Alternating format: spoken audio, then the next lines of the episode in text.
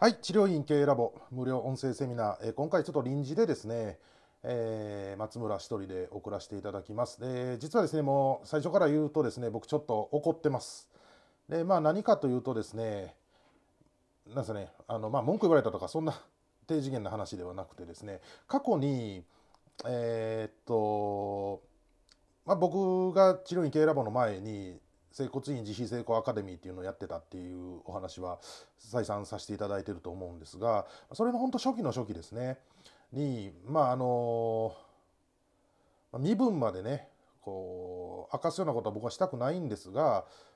アカデミーの僕の内容をパクってセミナーしだしてですね。でまあまあそれお前そういうのってどうなのって言ったら、まあ、たくさん勉強したので誰から何習ったか覚えてませんみたいなことを平気な顔して言ってでまあ結局もうそれやったらやめてっていうことでまあやめていただいた先生というかまあそいつがいるんですけど、まあ、ぶっちゃけねもう別に見バレしても僕はいいなと思ってることがちょっとあったので、まあ、今回言わせてもらうと僕の高校の柔道部の後輩なんですよね。年はだいぶ離れてるんですけども、最初ねやっぱり自費にして売り上げ悪くて潰れそうやからっつって泣きついてきてですね OB 会の時に泣きついてきてですねで僕も後輩なんで面倒見てあげようと思って、まあ、善意で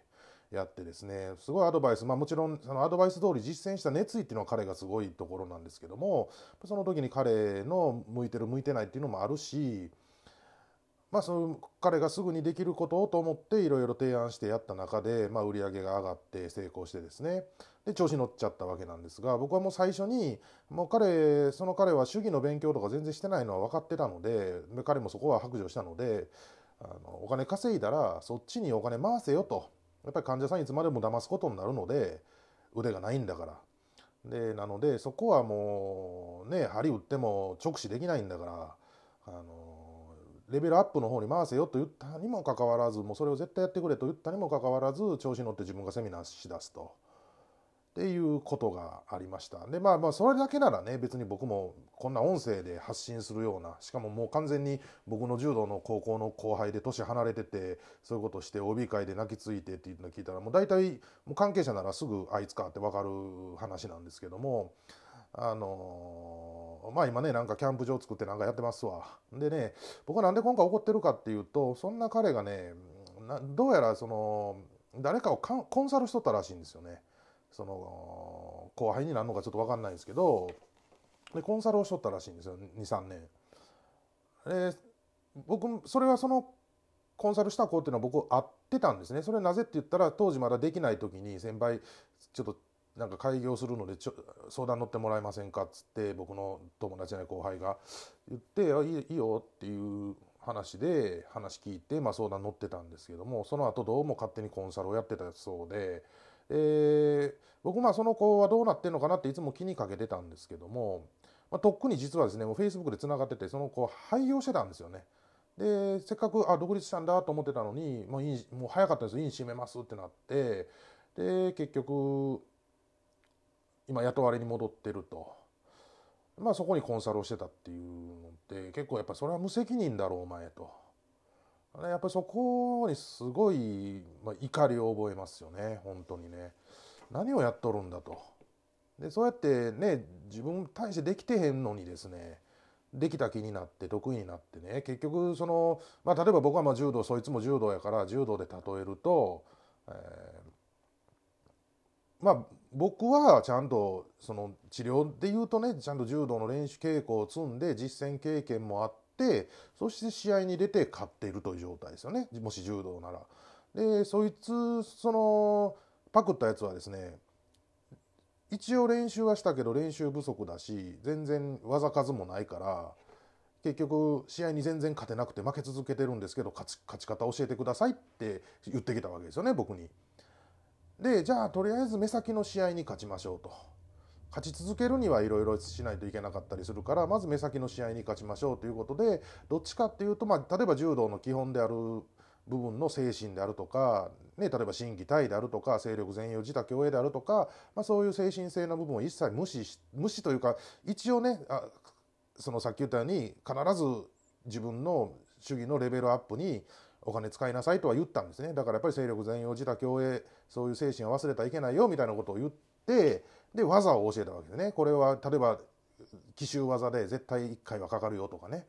そういう技を教えたら自分がそれで試合勝ってもたもんやから得意になって俺柔道のコーチやるっつってやったやつね、試合経験もないやつに教えて「ほら試合出ろや勝てるで」って言ったらボコボコに負けて大怪我してもう引退しちゃったみたいな。そういう状況なんですね。これってものすごい僕罪だと思うんでもうなんならもうなんか刑事罰与えてあげてほしい。なあと僕は本当思うぐらい僕は罪だと思ってて僕はそこを今日ちょっと怒ってるので、まあ、今回急遽音声で発信と。でまあまあこれでね何を言いたいかっていうとやっぱりねそういうことしてると今どんだけねクラウドファンディングで金集めたりとかしてても後で絶対来るんですよ。恩を絶対忘れた人間とかそう言って人のねなんですかねカルマをっていうんかなそういうの貯めていくというか、まあ、そういうことをするとで治療科の先生結構多いんですよね。知らず知らずにそういうことをやっちゃうっていうパターンがこれ治療院系ラボの先生方にも結構口うるさく言うのはその誰の縁でここに来たんだとか例えば誰かの紹介で治療院系ラボに入ったならその先生にちゃんと挨拶しましたかとかっていうのはすごく僕はうるさく昔から言ってるんですけどやっぱされてない先生多いと。でまあそれぐらいなら可愛いもんなんですが結局のところ何ですかねそれが積み重なるとそういう今回の僕の後輩みたいなことになってくると僕は思うんですね。なんでやっぱりちょっとねあのなんか口うるさい礼儀にうるさいおっさんみたいなことですけども大事かなと思いますね。でですねまあまあまああの皆さんもうるさいなと俺はちゃんとできてるっていう先生ももちろんおられると思うしほとんどの方がそんなパクってねそういうことするような非常識な人間はやっぱり少ないんで少数派なんですけどそこまではいかないけどっていうパターンは結構あるのでで忘れてたりねやっぱり連絡しよう思って忘れてってそのままだったりとかってあると思うんで是非見直してみてですね例えば誰かの紹介でセミナーを受けたらその紹介してもらった先生にこの前セミナーを受けさせていただきましたとかそういうのしっかり言った方がいいと思いますね。あの悪い気しないですしまた何かあったら言ってあげようって思うしあの損は絶対しないと思うので言ってあげたらいいと思います。でですね、まあ、あのこの音声見てる人の中であいつかとあいつやなと、まあ、ピンとくる先生方もおられると思うし今でも仲良くされてるという先生おったらぜひ言ってあげてください。お前ちょっと一回ね松村に詫び入れに行けと。まあ、ただ、まあ、暴力とかそういうのはしないですけど僕もやっぱり高校の柔道部の後輩だったので逆にね先輩が言うこと絶対ってなったら嫌だから結構注意も優しくしかできなかった結果がやはり被害者を生んだなと思ってるんでやっぱりここビシッとやっとかんとあのあかんなとも思うんですよね。あのちゃんとねまあ、先輩後輩としてもちゃんとやっとかなあかんなと思うし同業の先輩としてもやっぱりお前そこは道間違ってるだろうとねいうところですよね。聖書うんぬんとか言うとったらあかんぞと。その前に人と人としての礼儀礼節仁義を切る、えー、そういうところが僕は大事なんじゃないかなと思うのでね。是非ねアドバイスですね。あもうちゃんとけじめをつけない頭下げに来いと。まあ、そういうのをアドバイスしてあげたらいいんじゃないかなと僕は思うんですがまあそう言ったところで多分彼は来ないですね。なぜならもう天狗中の天狗ですからね。ただまあ僕は思うにまあまあおだてても豚はそれほど高い木には登れない。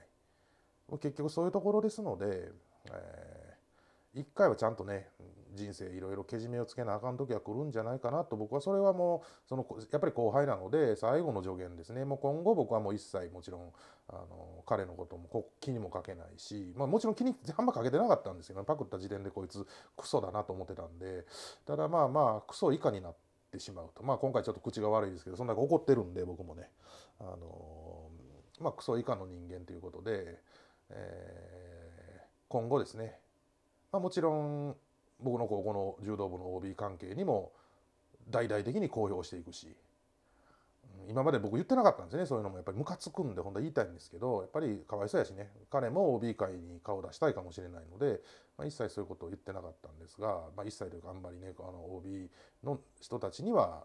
言ってなかったんですけどもうどんどんああ何々言うやつはこんなやつやでっていうのはまあ周知徹底していきたいかなと僕もそんなにできた人間じゃないんでそれぐらいはさせていただきたいかなと。